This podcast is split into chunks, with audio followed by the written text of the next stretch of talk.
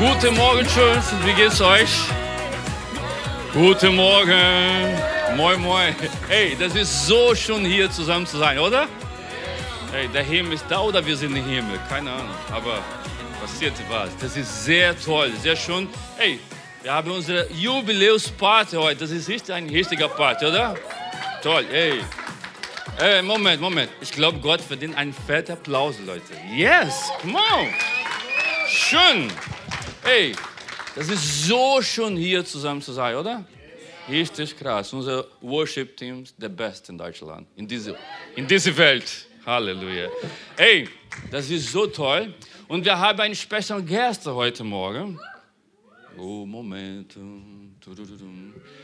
Ja, Pastor Henne Wagner aus Zielchurch aus Leipzig. Er ist unser Freund, unser Gastredner und unser Mentor auch. Das ist so toll. Henne, komm hier. Henne verdient einen fetten Applaus. Praise.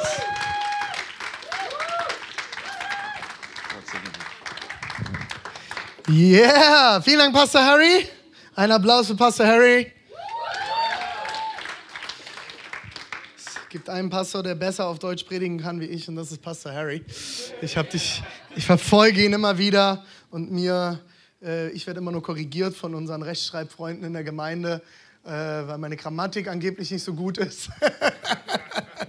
und äh, meine Rechtschreibung. Aber Pastor Harry, es ist unglaublich, du bist so gewachsen. Es ist so schön zu sehen, wie du seit Jahren jetzt auf Deutsch predigst und Vollgas gibst. Das ist einfach unglaublich. Hammer.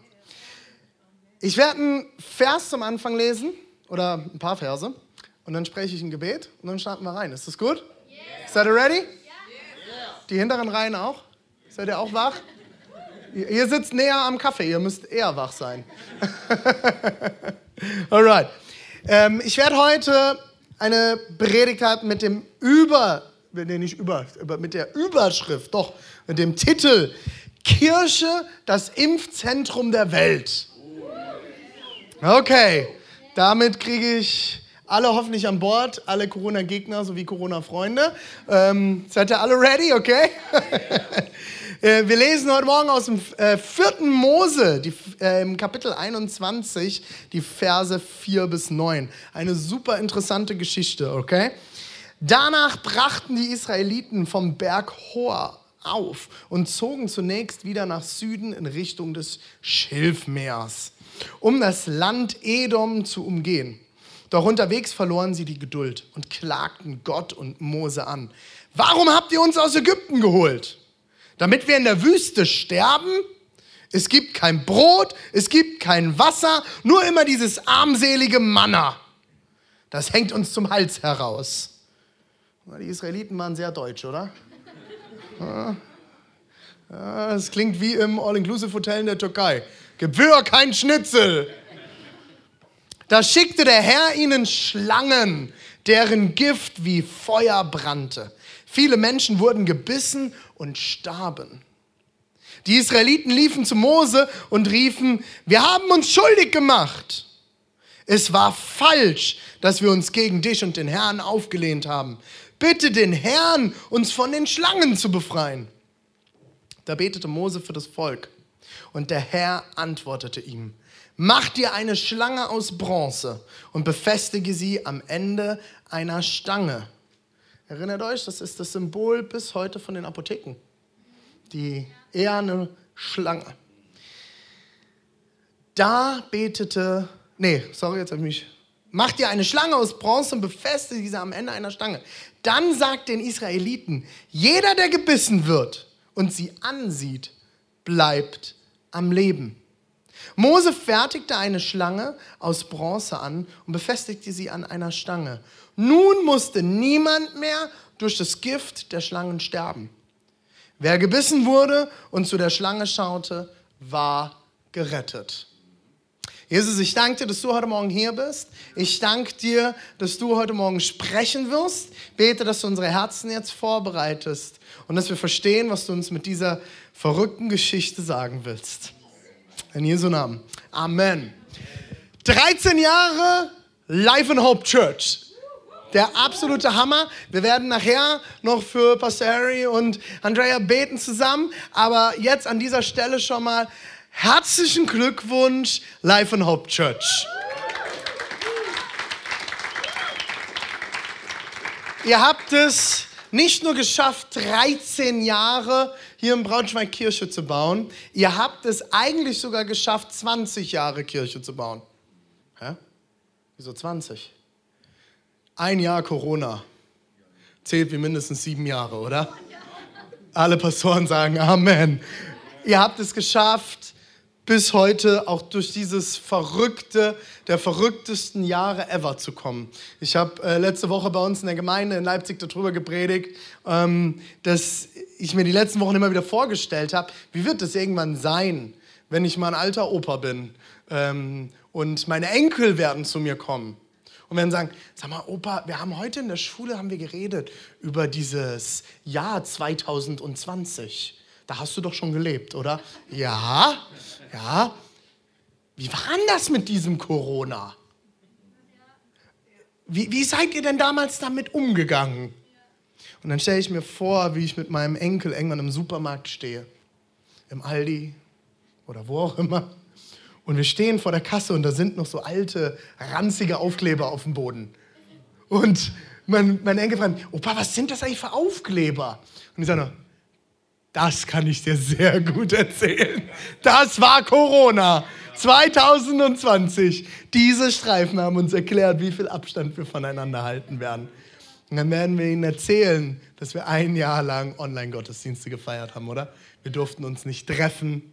Polizei kam ins Gemeindegebäude, hat geschaut. Männer in weißen Anzügen haben kontrolliert, ob der Pastor in Quarantäne ist. Haben gestern Fotos angeschaut. Und das ganze Dorf weiß Bescheid, man hat Corona. Vielen Dank, liebe Regierung. Ich fühle mich überhaupt nicht gebrandmarkt. ist, ich finde es unglaublich. Und ihr habt es geschafft, als Kirche bis heute durch dieses Jahr zu kommen. Und ich bin genau vor einem Jahr, das wird jetzt scheinbar eine Tradition, dass ich zum Jubiläum immer komme. Ähm, ich sage bei uns in der Kirche, wir sind sieben Jahre alt. Jetzt sage immer, alles, was wir zweimal machen, ist eine Tradition. Ähm, wir, ich war letztes Jahr, genau vor einem Jahr da. Wir haben zusammen euer sechsjähriges Jubiläum gefeiert. Und ich bin unglaublich stolz auf euch, dass ihr es bis hierher geschafft habt. Vielen, vielen Dank an alle Volunteers, an alle Leiter, die Verantwortung übernehmen und äh, im Hintergrund dienen, um all das möglich zu machen. Und auch jetzt, wo ihr wieder normale Gottesdienste feiert, es, ist, es braucht Zeit, bis wieder alles anläuft, bis sich wieder alles sortiert hat. Ähm, und das ist bei uns in Leipzig, Dresden, Halle, Erzgebirge nicht anders. Es braucht seine Zeit, aber ihr habt es bis hierher geschafft und ich freue mich mega, mit euch heute feiern zu dürfen. Das ist der Moment, wo ihr applaudieren dürft. Danke. Genial.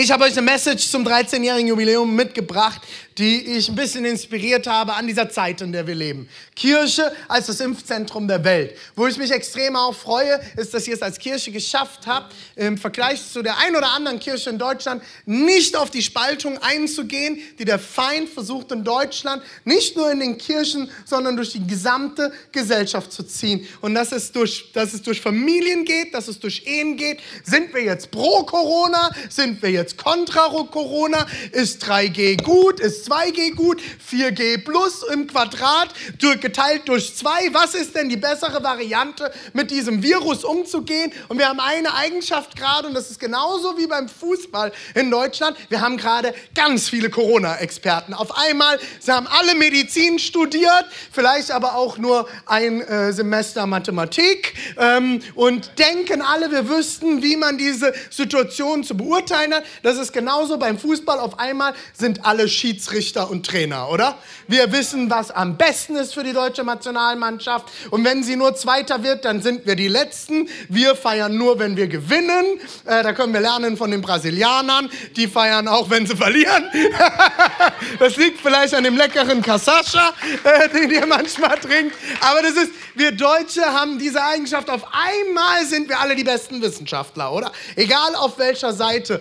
Und es hat in Deutschland viele Gemeinden gegeben, aber auch Familien, Ehen in der gesamten Gesellschaft, wo dieses Coronavirus nicht nur Krankheit produziert hat, sondern auf einmal Ehen zerstört hat, Gemeinden zerstört hat. Ich weiß von Gemeinden, die sich gespalten haben in dieser Zeit, Gemeinden, die geschlossen haben, weil sie es nicht geschafft haben, durch diese Corona-Zeit durchzunavigieren. Und ich freue mich so sehr, dass ihr es geschafft habt, euch nicht zu streiten. Und auch in unserer Kirche, ich habe Leute, die sind total pro 3G. Ich habe Leute, die sagen, das ist der absolute Quatsch. Das kommt doch direkt von was weiß ich woher. Und es ist alles da. Aber ich möchte uns heute aufrufen, unsere Aufgabe als Christen ist es nicht, zu urteilen, ob die Impfung richtig ist. Du darfst dir deine Meinung bilden, wir leben in einer Demokratie und du darfst darüber denken, was du willst. Aber als Christenmenschen, okay, ist es unsere Aufgabe,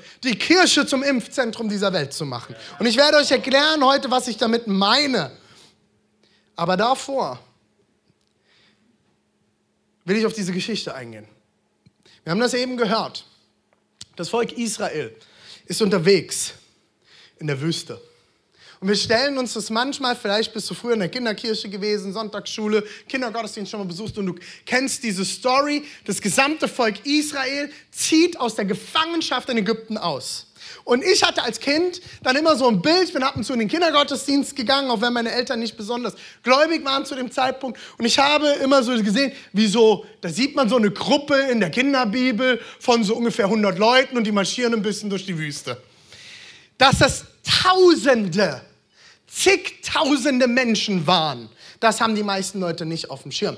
Ich habe sieben Jahre lang als Kinder- und Jugendpastor gearbeitet. Ich habe Kindercamps organisiert, äh, über Jahre. War schon mal jemand auf einem Camp, einer Freizeit? Bei uns im Osten sagt man Rüstzeiten zu sowas. Ähm, es war mir erstmal ein sehr, sehr schwieriger Begriff, den ich kennenlernen musste. Ähm, jemand schon mal auf einer Nachtwanderung gewesen? Nachtwanderung? Ja, sind ein paar. Also, Nachtwanderung, okay? Es hat auf Camps, wenn du eine Nachtwanderung mit einer Gruppe machst, hast du drei Gruppen. Du hast die christlichen Streber, die vorne vorauslaufen und direkt neben dem Leiter laufen und versuchen noch Bibelverse zu diskutieren. Dazu habe ich nie gehört. Sorry, ich will niemanden angreifen. Dann hast du den Mittelblock, das sind so die Neutralen. Die laufen halt einfach im normalen Schritt. Zwischen dem ersten und dem Mittelblock hast du ungefähr einen halben Kilometer Platz. Und dann hast du den wichtigsten Block. Die laufen hinten. Das sind die Coolen. Die haben meistens ein Mädel an der Hand, das sie auf dem Camp kennengelernt haben, die Liebe ihres Lebens für zehn Tage. Und äh, die sind so lässig, die gehen quasi erst los, wenn der vordere Trupp schon wieder im Campground ankommt. Ne? Und du brauchst immer diese drei Gruppen. Jetzt, okay, das sind 30 Jugendliche, ja, mit denen ich das hatte. Jetzt stell dir vor, du bist mit tausenden Israeliten unterwegs in der Wüste. Was da los war. Und die sind tagelang, jahrelang, monatelang unterwegs gewesen, haben nachts ein bisschen ihre Camps aufgebaut und sind weitergezogen. Da war ein Gemecker ein Gejammer. Da sind Kinder auf die Welt gekommen. Da sind Menschen gestorben. Da ist Krankheit unterwegs gewesen. Da haben sich Ehepaare gestritten und alle haben es mitgekriegt. Hast du mitgekriegt hier im Zelt von Mose? Da hat es wieder gekracht. Ja, ja, ja, habe ich mitgekriegt. Hast du gehört, was er zu seiner Frau sagt? Hab ich mitgekriegt. Unglaublich, oder? Und das Gerede und da ging es rund. Stell dir das vor. Und in dieser Zeit passiert diese Geschichte. Das Volk Israel fängt an, sich aufzulehnen und sagt, Mose, warum hast du uns aus der Gefangenschaft geführt? Jetzt muss man mal kurz darüber nachdenken, was sie dort sagen.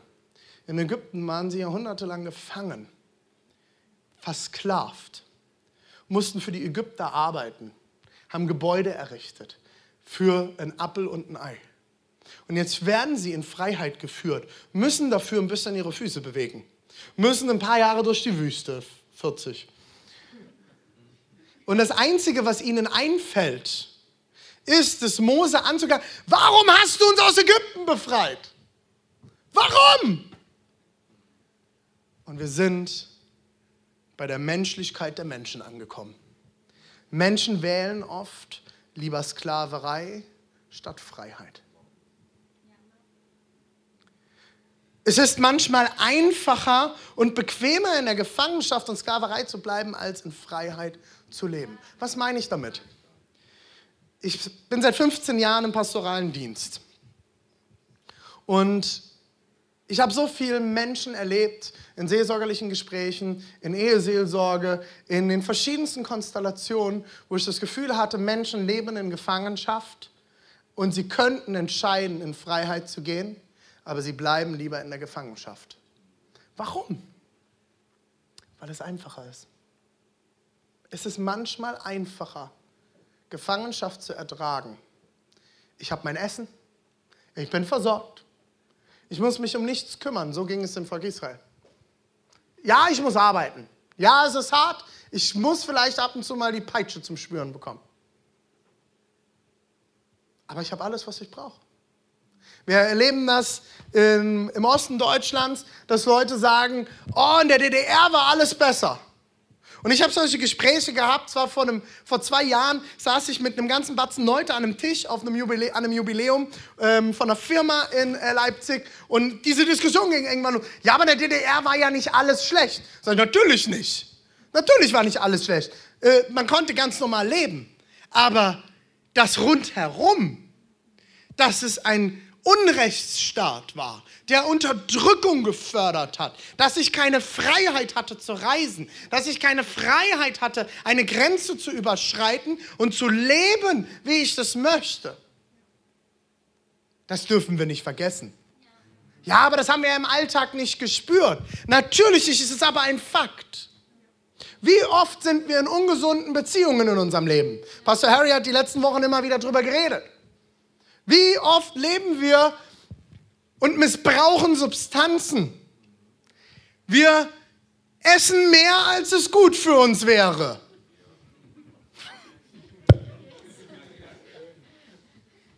Wir leben ein Leben an manchen Stellen in Gefangenschaft, weil wir Angst haben, zum Beispiel das Gespräch zu suchen mit jemandem. Jemanden anzusprechen in meiner Ehe ein Gespräch zu suchen, mir Hilfe zu suchen. Ich schäme mich so sehr, dass ich lieber in Gefangenschaft bleibe, als bestimmte Dinge anzusprechen.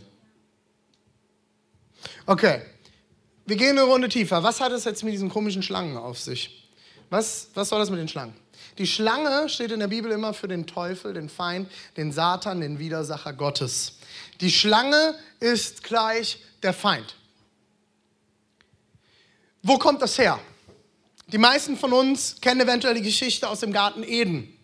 Äh, die Schlange verführte Adam und Eva, oder eigentlich müsste man sagen Eva und Adam, äh, dazu, sich gegen Gott aufzulehnen. Sie werden quasi von der Schlange gebissen und die Schlange verbreitet in ihnen ihr Gift. Und sie steht als Symbol für das Böse. Wie vergiften Schlangen? Schlangen vergiften langsam und stückweise. Manche lähmen nach und nach ihr Opfer. Es ist noch nicht mal tot und es wird auch von dem Schlangengift an sich erstmal gar nicht sterben, aber es wird handlungsunfähig. Andere Gifte lassen nach und nach Körperteile verrotten und machen damit am Ende das Opfer handlungsunfähig. Schlangengift macht immer handlungsunfähig und führt oft am Ende zum Tod. Geht uns doch im Leben auch manchmal so, oder? Dass meistens die Dinge, die uns in unserem Leben lähmen, zurückhalten, Schwierigkeiten bringen, kommen nicht so. Man wacht morgens auf und alles ist am Ende. Das geht meistens Stück für Stück. Ehepaare, die zu mir kommen und sagen, wir haben uns auseinandergelebt. Das ist nicht, dass man morgens aufwacht und so, hups, wer bist du denn? Ich glaube, wir haben uns auseinandergelebt gestern Abend. Oder? Eltern, die in Schwierigkeiten mit ihren Kindern sind, das ist nicht, dass sie einen 18. Geburtstag haben und so, oh, ich kenne dich nicht mehr, Kind. Ich glaube, du musst dieses Haus verlassen. Das passiert Stück für Stück für Stück. Menschen wachen nicht morgens auf und sind süchtig. Das passiert Stück für Stück. Psychische Krankheiten entstehen nicht durch den Fingerschnips. Ja, es gibt Traumata, das passiert. Aber meistens entstehen psychische Krankheiten über Jahre von schlechten Beziehungen, kranker Erziehung, schlechten Verhältnissen etc. etc. Wir werden Stück für Stück gelähmt, weil es jemanden gibt in unserem Leben, der ein Interesse daran hat, dass du nicht lebst. Der Feind, das Böse, hat ein Interesse daran, dass du nicht lebst. Ich bin davon zutiefst überzeugt, dass jeder Einzelne, der heute hier ist, ein riesiges Potenzial in sich trägt.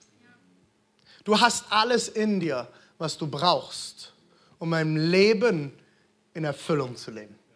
Du hast alles in dir, um erfolgreich zu sein, was auch immer Erfolg ist. Das sei zu definieren. Aber das ist eine Predigt für sich. Du hast alles in dir, um deinen Partner zu lieben. Du hast alles in dir.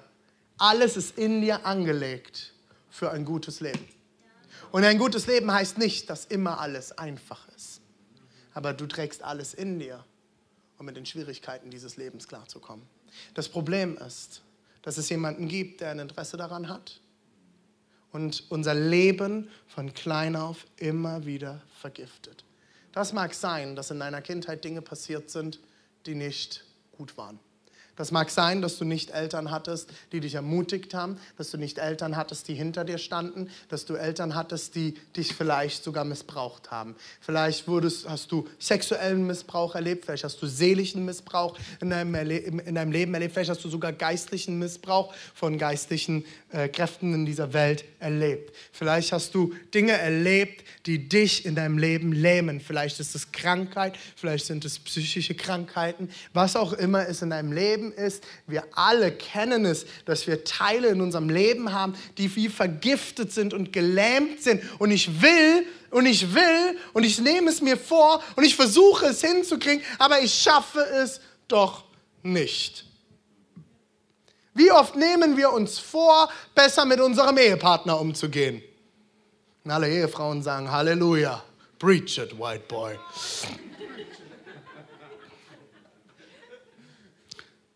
Und ich sage allen Ehefrauen, schweigt jetzt. Hört zu. wir alle kennen das, oder? Wie oft nehmen wir uns als Eltern, ich habe drei Kinder, ich kann euch mal kurz ein Foto zeigen von meiner Familie. Haben wir das da? Ist das mit drin? Ja, das ist, glaube ich, ganz oben. Ich habe es am Anfang vergessen. Ich habe drei wundervolle Kinder. Cynthia arbeitet, kurbelt.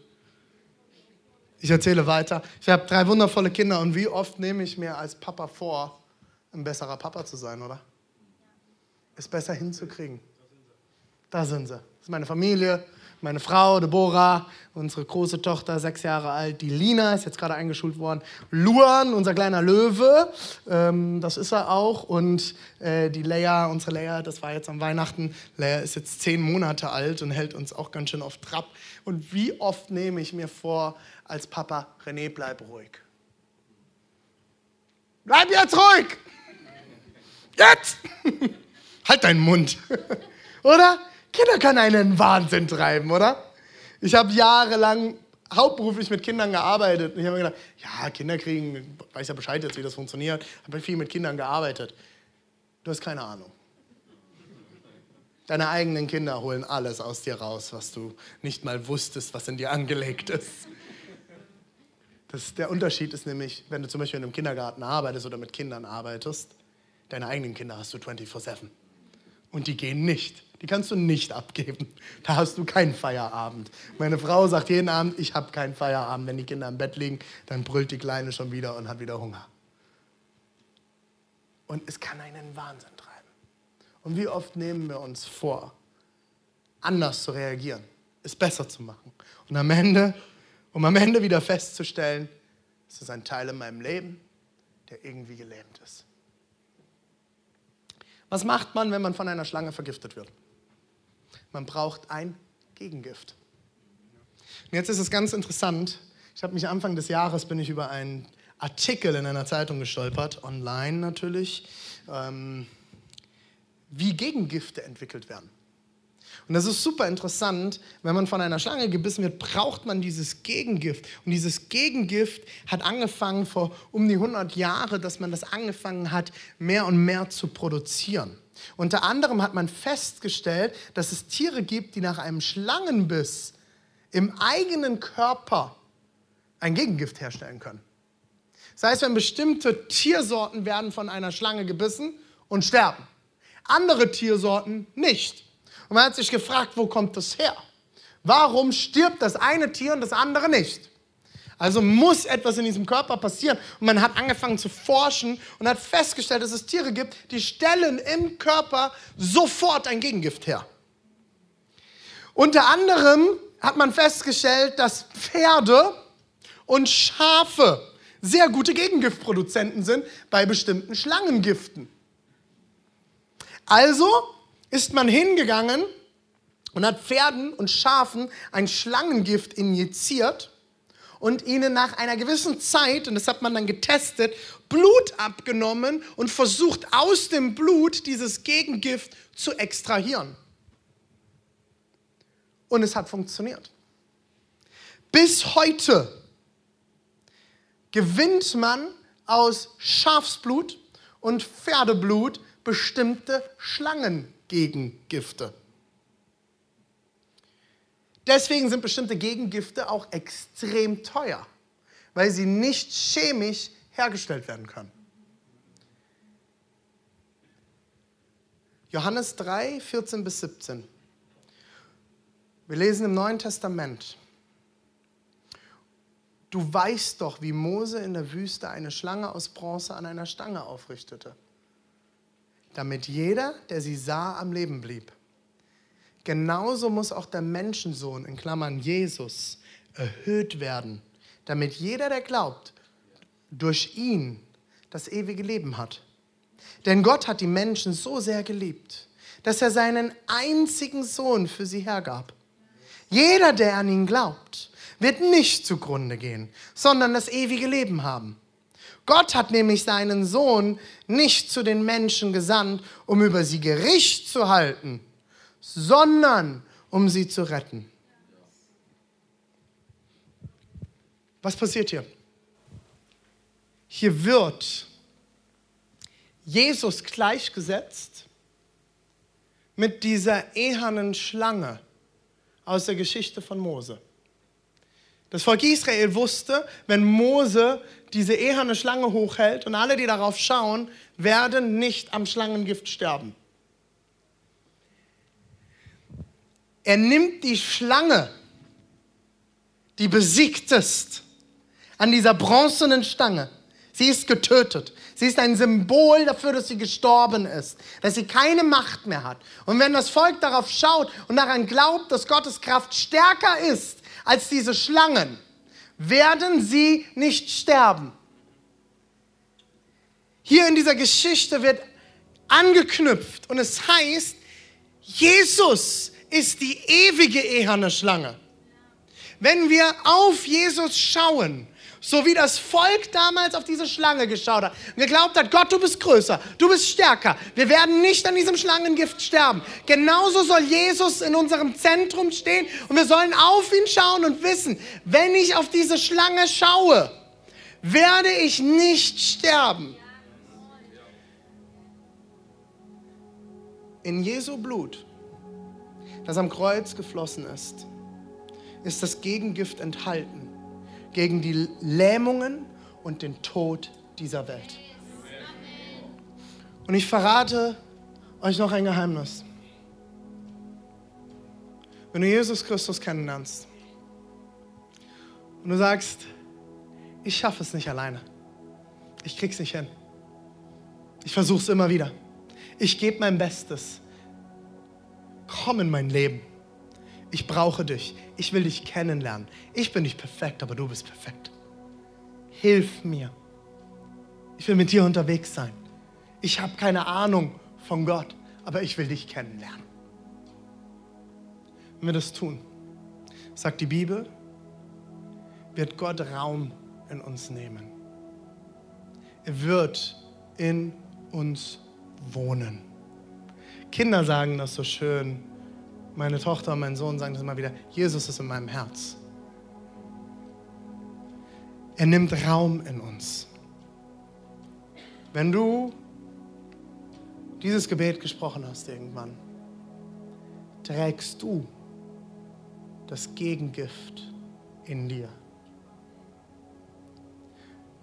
Du trägst dieses Gegengift bereits in dir drin. Jesus lebt in dir. Und ich schaue immer noch in so ein paar Gesichter so.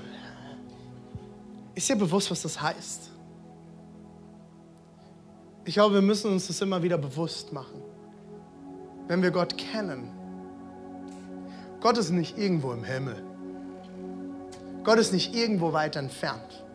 Gott ist nicht irgendein alter Mann mit Bart, der auf irgendeinem Thron sitzt und die Engel stehen um ihn herum und singen Halleluja. Dieser Gott lebt in dir. In dir, überall drin ist Gott. Nicht Damaris, überall um das nochmal zu verdeutlichen, könnt ihr mir vor, überall hier drin, überall da drin ist Jesus. Das ist das, was die Bibel sagt. Und das ist einer der Hauptunterschiede zwischen dem Alten Testament und dem Neuen Testament, weil durch den Tod Jesu heißt es, wir alle haben den Heiligen Geist. Und er lebt in uns. Er nimmt Raum in uns. Es gibt diese Bibelstelle, die oft verwendet wird für blöde Dinge, wo es heißt, ihr seid jetzt der Tempel des Heiligen Geistes. Da geht es nicht darum, dass man irgendwelchen Leuten sagen soll, was man deswegen nicht mehr tun darf. Da geht es darum, dass uns bewusst, werden, äh, bewusst gemacht werden soll, früher hat der Heilige Geist im Tempel gelebt. In Jerusalem. Jetzt bist du der Tempel. Du, du, du, du, du, du. Jeder von uns ist jetzt der Tempel des Heiligen Geistes. Und wir sollen darauf Acht geben. Wir sollen uns bewusst machen, der Heilige Geist lebt in uns. Gott ist in uns. Und mit Gott ist das Gegengift dieser Welt in uns. Wir haben den Impfstoff Gottes in uns. Überall wird über Impfstoffe geredet. Wir haben den Impfstoff Gottes. Und das heißt nicht, dass wir keinen Impfstoff mehr brauchen. Wir haben immer noch Krankheit in dieser Welt. Und Gott hat uns ein Gehirn gegeben, Gott hat uns Forschung gegeben, Gott hat uns Universitäten gegeben. Darum geht es nicht. Hier geht es um die Lähmungen dieser Gesellschaft. Und Gott hat uns das Gegengift gegeben. Es ist in uns. Du bist bereit. Du bist bereits versiegelt mit dem Gegengift. Bist du bereit, das Gegengift in, diese Welt zu, in dieser Welt zu verteilen? Wir Kirchen handeln oft so, wir haben das Gegengift, wir sind eigentlich das Impfzentrum dieser Welt, aber wir haben geschlossen. Nur das behalte ich für mich. Ist ja peinlich, dass ich den Impfstoff habe. Fußballfans hier? Fußballfans? Gibt es ein paar Fußballfans? Fußballfans? Ein paar. Okay. Mal kurz zu den Herren der Schöpfung. Wir haben oft kein Problem, in ein Fußballstadion zu gehen. Uns zwischen ganz viele andere Leute zu stellen. Und ich weiß nicht, was für ein Hardcore-Fußballfan du vielleicht bist. Ich habe sehr krasse Fußballfans kennengelernt, Freunde von mir, Ultras, richtige Fußballfans. Das sind so richtig hartgesottene Typen, ja? Die, wenn die im Lobpreis sind, kriegen die nicht mal die Hand hoch, weil die so cool sind. Aber im Fußballstadion, schmieren die sich irgendeine hässliche Farbe ins Gesicht. Und kennt ihr Erzgebirgsau, den Fußballverein? Deren, deren, deren Vereinsfarbe ist lila. Diese Männer würden niemals ein lilanes T-Shirt tragen. Es sei denn, sie gehen ins Stadion. Und dann wird das Gesicht lila angemalt und dann stellen die sich in die Menge und brüllen Choräle.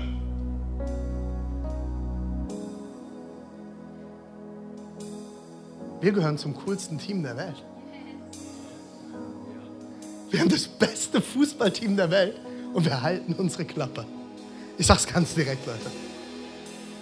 Wie oft vergessen wir,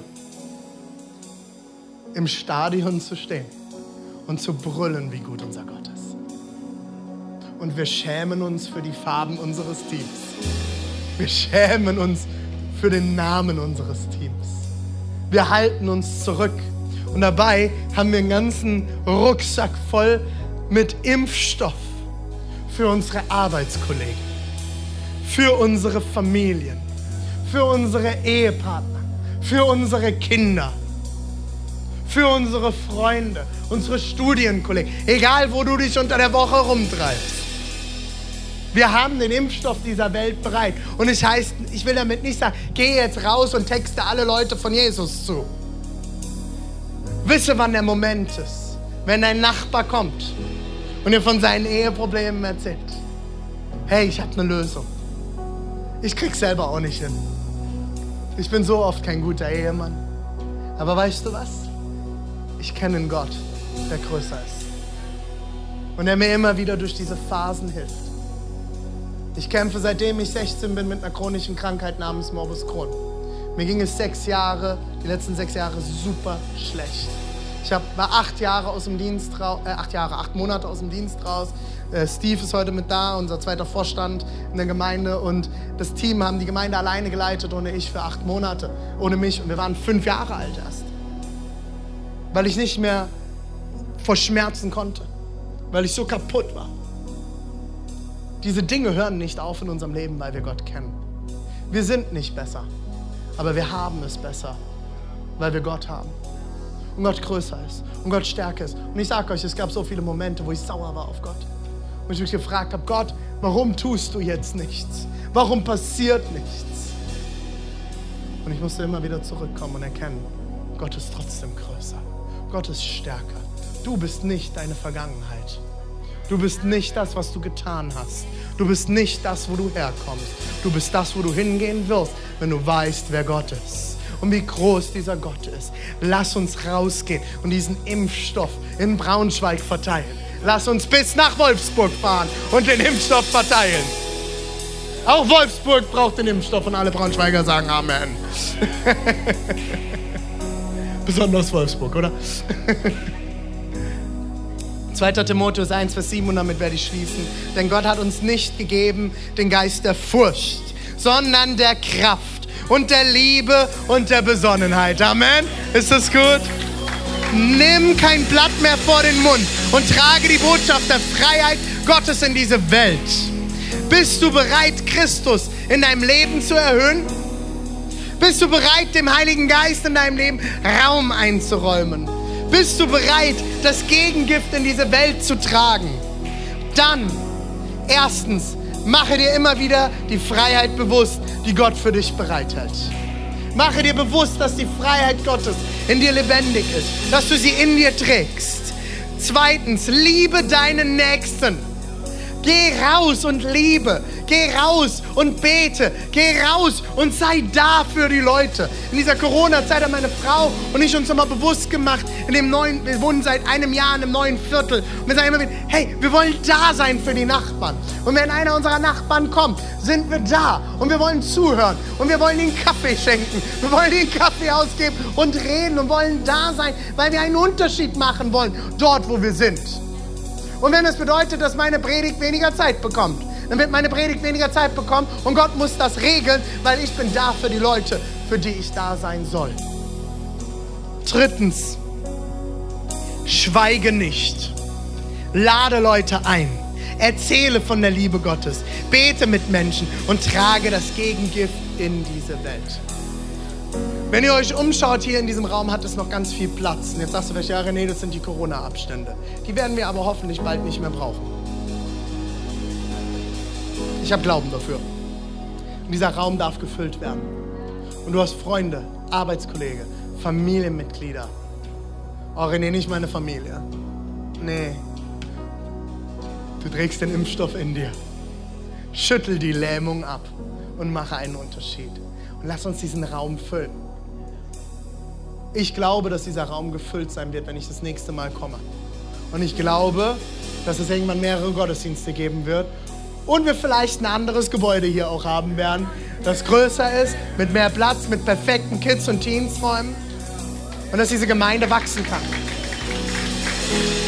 Als meine Frau und ich vor acht Jahren nach Leipzig gezogen sind, haben uns alle Leute gesagt, in Ostdeutschland kannst du keine Gemeinde bauen, René. Die Ostdeutschen glauben nicht.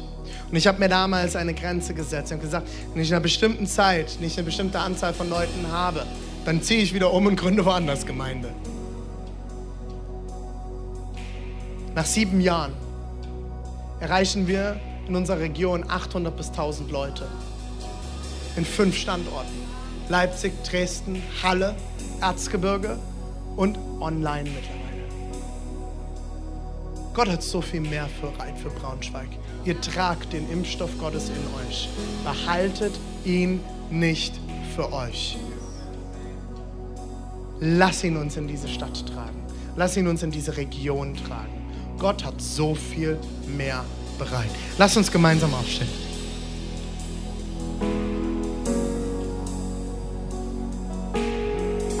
Seid ihr ready zu empfangen? Wow, drei Leute. Seid ihr wach? Seid ihr ready? Euer Name ist Life and Hope. Heute Abend fahre ich in die Schweiz zu einer Kirche, die heißt Hope and Life. Ist kein Scherz. Und ich liebe die Namen von diesen zwei Kirchen, weil sie zwei Sachen in sich tragen. Und die will ich jetzt nochmal ausbeten, auch über euren Leben und über euch als Kirche. Life, Leben. Gott hat Leben bereit. Leben in Fülle. Und dort, wo du kein Leben hast, wo du Taubheit hast, wo du gelähmt bist, wo Dinge abgestorben sind in deinem Leben, will, will ich beten, dass Gott neues Leben bringt. Und Hoffnung. Hoffnung ist der Anfang von allem. Gott ist die Hoffnung. Und wenn wir Gott haben, dürfen wir immer wieder neue Hoffnung finden in schwierigen Zeiten, in Zeiten des Todes, in Zeiten der Krankheit, in Zeiten des Schmerzes, in Zeiten des Verlustes. Gott hat neue Hoffnung für dich bereit. Seid ihr ready dafür? Dann lasst uns mal unsere Hände ausstrecken vor Gott. Ein Zeichen von Herr, leer sind meine Hände. Und ich will empfangen von dir. Ich brauche mehr von dir. Jesus, ich danke dir, dass du heute hier bist. Ich danke dir für Life and Hope Church in Braunschweig. Ich danke dir, dass du so viel die letzten 13 Jahre getan hast und dass du noch so viel mehr bereit hast. Jesus, wir beten dich heute Morgen hier an. Wir kommen vor dich und wir sagen dir, leer sind unsere Hände. Wir brauchen dich. Wir brauchen dein Gegengift in dieser Welt. Wir brauchen deine Rettung. Wir brauchen deine Heilung. Wir brauchen deine Nähe. Wir brauchen deine Liebe. Wir brauchen es, dass du in uns etwas Neues beginnst, Jesus. Wir brauchen deine Hoffnung. Und Jesus, ich will beten für alle Leute, die mit Lähmungen in ihrem Leben, in ihrer Seele, in ihrer Psyche, in, in ihrer Gesundheit zu tun haben, in ihren Ehen, in ihren Familien, in Freundschaften. Ich bete, Jesus, dass du neues Leben schenkst und dass du jetzt Hoffnung schenkst auf mehr, weil du bist ein Gott von der mehr bereit hat. Du bist ein Gott, der so viel mehr bereit hat, auch wenn wir es jetzt nicht sehen können. Ich bete, dass du jetzt Augen öffnest, zu sehen, was du tun willst. Augen öffnest, zu sehen, was du bereit hast, Jesus. Du hast so viel mehr bereit. Und ich will das über dir aussprechen heute Morgen. Gott hat mehr für dich. Gott hat Gutes für dich. Gott liebt dich. Du bist nicht deine Vergangenheit. Du hast eine Zukunft in Jesus Christus. Streck dich jetzt nach ihm aus. Come on, Church. Lass uns gemeinsam singen.